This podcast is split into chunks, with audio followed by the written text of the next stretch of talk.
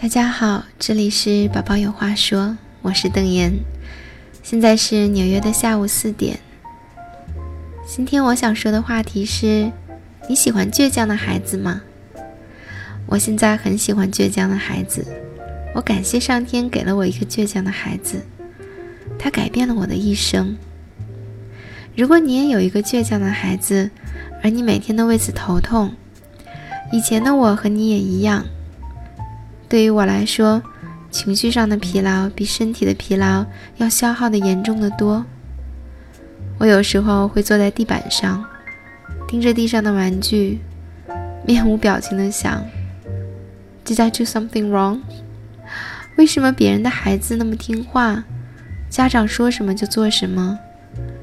即使偶尔闹闹脾气，也那么容易说服，那么容易转移注意力，而我的孩子却是另一个极端，他有强烈的意志，似乎绝对不妥协。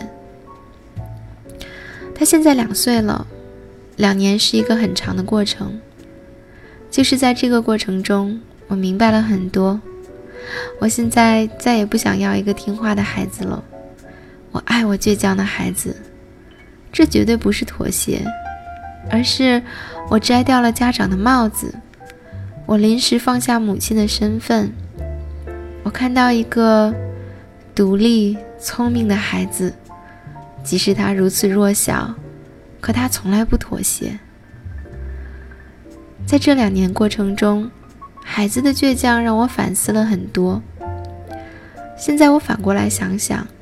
如果当初从一开始我就有一个听话的孩子，maybe I would take everything for granted, never question myself, never question my choices, never question the way I speak, never question the way I see things.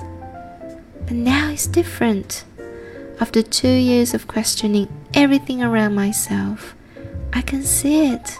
I can see it now. 孩子的表现与我们预期想象的相反，这正是他们最自然的表达。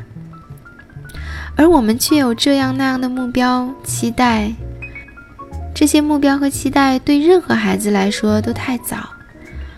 对于所谓听话的孩子来说，他们可能会照你说的做，可也不一定明白为什么自己要这样做。我们的能力都是从生活的 struggle 中学习来的。在外人看来，我的童年很幸福，但没有人明白我的 struggle。我深深的记得，作为一个倔强、敏感的小孩，是多么的无力，多么的无奈和多么的无助。而身边人最好的 intention，却是最伤害我的事情。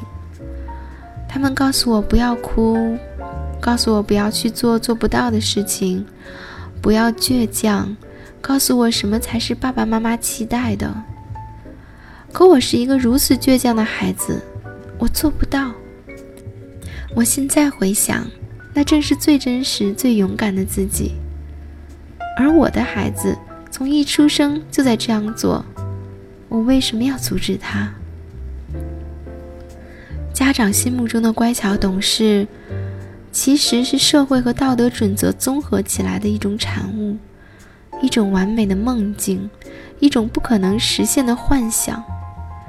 父母觉得自己在向一个完美的画面进发，这个画面是不现实的，因为孩子是孩子，让孩子做孩子吧，他会有长大的一天。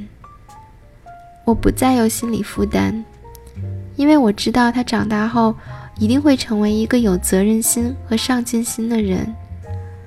因为他会用积极的态度面对生命中的每一个困境，而现在，两岁的他正在用他小小的身体每天测试周围的极限。他在用行动告诉我：“我能行。”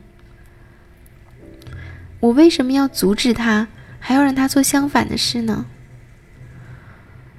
我感谢我的孩子。他的降生让我重新审视了自己。我和过去那个麻木的我早已分道扬镳。当我回头看过去，如果我有一个听话的孩子，也许这种觉悟永远不会到来。等他长大以后，再发觉，也许会追悔莫及。我的孩子现在还是一如既往的倔强，可我一天一天的越来越喜欢他了。今天就到这里吧。如果大家有任何问题，欢迎给我留言。我们的励志节目是 Baby Power，宝宝有话说。除了荔枝 FM，你也可以通过喜马拉雅以及泛用型播客客户端搜索我们的节目《宝宝有话说》。我个人的微信公众号是“科学饲养宝宝”，你也可以在知乎上搜索我的名字找到我。好的，今天就到这里，宝宝有话说，我是邓妍，大家再见。